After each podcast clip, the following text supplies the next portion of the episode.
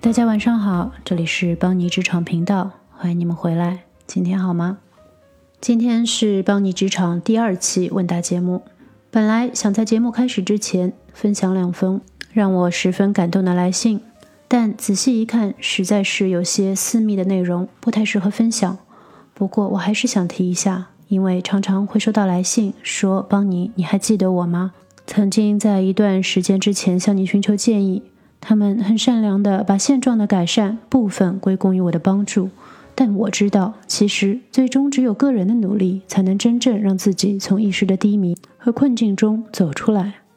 不过，如果我的文字一点过来人的经验可以让你得到启发，对我而言，这就是做职场内容最大的收获了。当年的我走了很多弯路，很多时候不擅长寻求帮助，也没有合适的人可以指点迷津。可以让后来的朋友们用上我的经验，少一点曲折，多一个可以结识更多同样在努力着的伙伴们的地方，可能就是我全部的初心吧。好了，自我感动时间完毕，现在开始我们的听众问题第二期。这次呢，先想说一下在哪些地方可以留言，让我可以看到你的具体问题，还想讲一讲我是如何选择回答哪些问题的。关于在哪里留言，最好的方式呢，是在喜马拉雅给我私信或者微博私信，最后一句以职场 Q&A 结束，这样我更有可能可以看到。如果之后留言的人比较多，我也会考虑专门开一个邮箱。目前就还是以私信的方式，方便打理。日常收到的问题其实挺多的，我不可能也没有精力一一回答。有很多其实还是非常取决于你的特定情况，所以我不在你的环境内，也不能回答这些问题。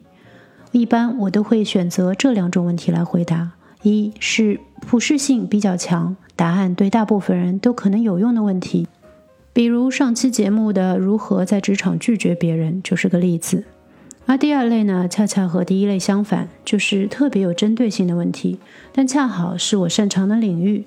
比如我的长期听众们都知道我是金融领域在国外工作的，所以如果你的问题是类似环境下的特定问题，我能贡献的就会比较多。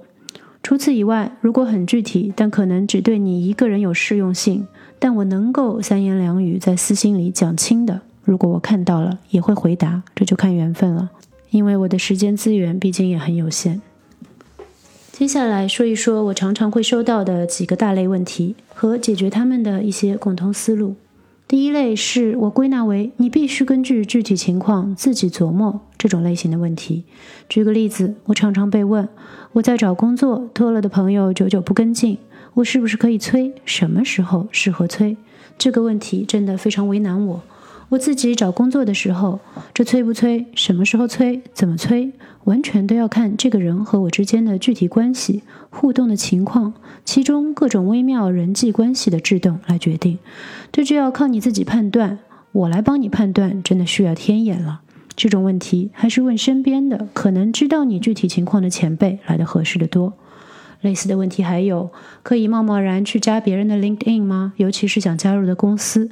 还有，如果请学姐帮忙介绍，一直没回复，可以直接联系对方吗？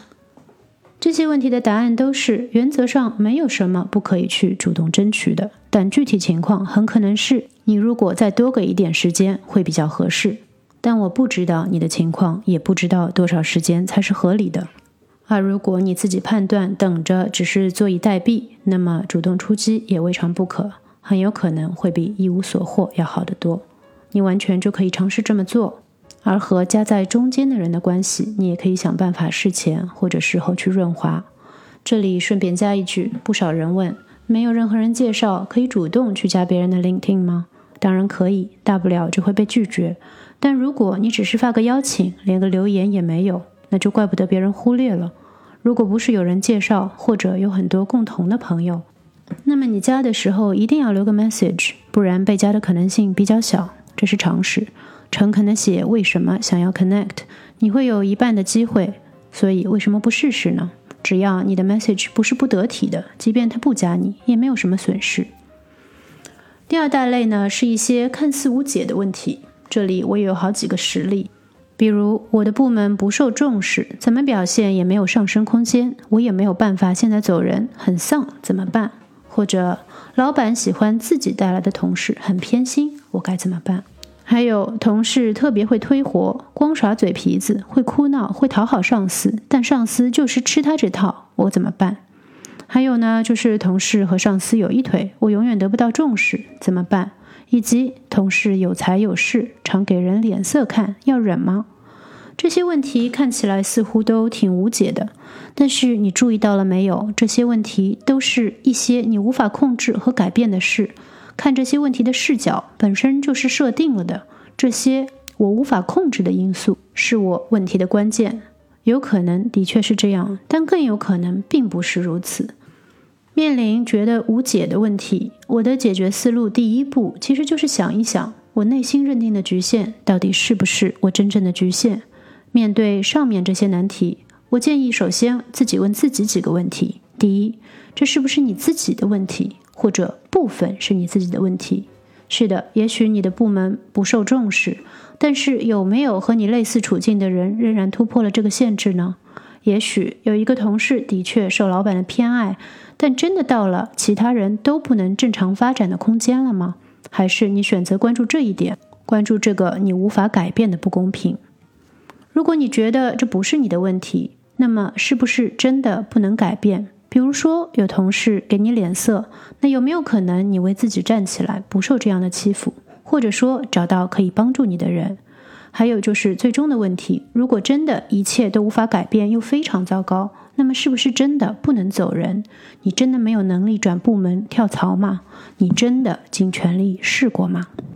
说到底呢，这类问题的确就不是三言两语可以解决的。我只能给一个思路：很少问题是真正的死结，大部分都是有路可走。即便是两个不可能的选择之间，往往也藏着你现在还看不到的第三条路。你应该专注于拓宽你的思路，打开你的 network，不要让丧的感觉占据自己的情绪，才是最首要的。不然就更看不清下面的路了。其实说到底，很多无解的问题背后藏着的是对现状的不满。如果你想改变这个现状，挑战这个现状，那么唯一的办法就是在你所在的环境里成功，让你的不同意见成为现状。当然，你也可以选择逃开，可以选择走人。有时候这不失为一个好方法。而最最不济，你还可以选择接受现状，真正的和现状和解，忍受下去。在这种情况下，最最糟糕的状态是一种纠结的状态。你既无法接受现状，却也没有能力挑战它，同时却又不做努力离开它。这样的话，你就只能生活在痛苦之中。这种情况真的没有人能帮你。第三类呢是范围很宽的问题，比如如何与上司相处。我会建议你或者重新考虑你具体想问哪方面，比如如何对付微观管理的上司，或者。你就是想广泛的了解一下，那么可以去听听我的往期节目，包括别人的节目，内中会包含很多和上司、同事、下属相处的内容。比如微观管理，我就专门谈过；而如何找 sponsor，也是和 senior 的同事相处之道的一部分。如果你自己都不知道你的问题是什么，别人是没有办法帮助你的。这个道理呢，也适用于我之前节目中已经有答案的问题。如果你耐心听一听短短的音频都不愿意，却来没针对性的提问，那么你是在浪费我们双方的时间。好了，最后来回答几个我今天选择的特定问题。第一个问题有一点特别，来自于微博的一位网友，我其实已经回复他了，但是特别想分享一下我们对话的部分内容，因为我时常收到类似的私信。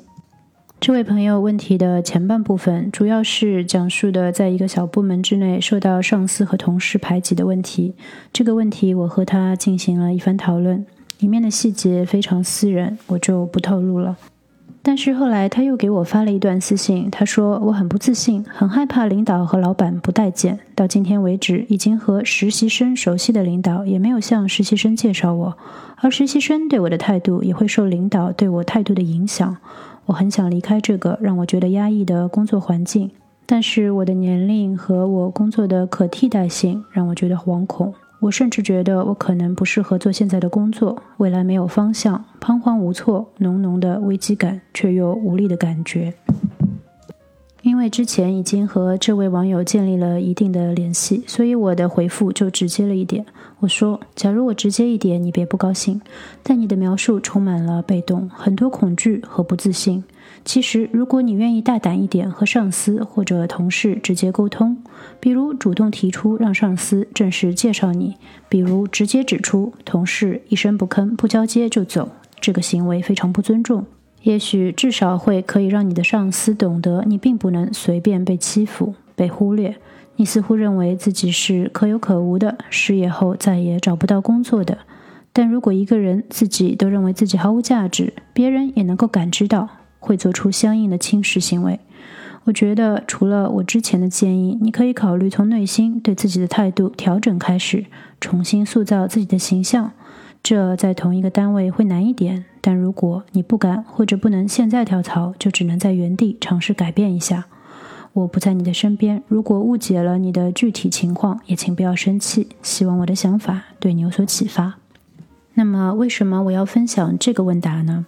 因为我收到的很多私信当中，经常会有这样对于自己内心不自信的描述，或者觉得自己不能辞职，因为是可有可无，随时可以被替代的，或者觉得自己能力不足，不敢去挑战新的很好的机会的。总之是各种形式的，还未尝试就先打自己的退堂鼓。我在这里呢，不是宣传大家都要盲目自信，也不是说任何事都可以 fake it till you make it。但是我们女性在职场上往往犯这个太保守的错误，就是总觉得任何事都要了如指掌、烂熟于心，完全确认自己可以胜任了才说我行。而男性恰恰相反。稍稍了解一些皮毛，觉得自己可以上手了，立刻就会举手踊跃参加。找工作是这样，具体工作更是如此。我个人其实比较偏向于这种做法，因为工作不是考试，并不是你懂了之后测试你懂多少。工作是要一边做一边学的，所以其实你就是只需要懂一个入门就可以参与了。而如果你非要设定自己完全精通之后才可以参与，那么你就人为的把自己的门槛提的比别人高很多，人为给自己制造了完全没有必要的劣势。好了，第一个问题就回答到这里。这位朋友其实后来给了我回复，他说：“谢谢 Bunny，，对我很有帮助，我不要坐以待毙，真的非常感谢。我诚心的希望我的坦言对他会有一点帮助。那么在这里就祝他好运吧。”第二个问题问的也比较具体，这位朋友说，刚刚进公司，每周都要和我的 manager one to one，也就是一对一的谈话，想请教邦尼，one to one 的时候都可以聊些什么？这种 one to one 其实一般，尤其是新人，如果你没多少经验，你的上司多半会主导对话，但事先考虑一下自己的贡献也很对。一是让对话对你真正有帮助，二是不让自己非常被动的完全处于接收的状态。所以你可以考虑 cover 以下几个话题。第一呢，就是回顾最近的工作，如果你有什么重要的贡献，上司不清楚的，这个时候也是个汇报的好机会。二呢，是和上司一起看一下下个时期工作的安排，这个可以看一下你上司的意向，如果他无意在这个时间段规划工作。或者这不是他的任务，那么也无需勉强。第三，如果你有什么对小组、部门或者对上司有帮助的建议或者想法，这个时候是一个提出的好时机。你拥有他的耳朵。第四，如果你工作上遇到了什么比较大的问题需要帮助，也可以提出来。前提呢是你已经做了你可以做的，并且自己对解决问题有一定的想法。如果你完全是新人，当然也可以在这个时候虚心求教。最后一点呢，就是很重要，别忘了聊聊天。人与人的感情，光谈工作还是比较难建立的。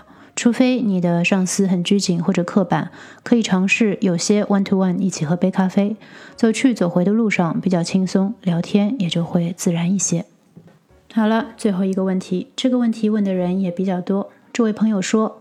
我的老板对我的工作总是觉得理所当然，总以为我的工作量没有那么大，所以总丢新的工作给我。最近公司在重组，有同事工作变动后，他们的工作丢给我了。因为不是大项目那种，都是比较普通的每日工作，所以都不好说自己在承担很多事，所以真的很苦恼，也真的很忙。求求班尼，想知道解决方法。其实问题的关键，这位朋友自己已经说了。上司对你的工作量有误解，那么首要任务就是要让他了解到你到底在干什么。这个呢，方法有很多。第一，可以是多汇报，比如之前说的 one to one 这样的机会，千万要抓住，这是你汇报的最好机会。第二，是在你考虑工作优先的时候，也可以适当考虑把一些可以很快看到效果的工作安排在前面，这样的话，你汇报的时候有一定的含金量。第三呢，就是我不知道你具体是做什么工作的，但是无论你是做什么的，当你汇报你的成果的时候，你可以考虑有策略性的让老板了解到你的工作量。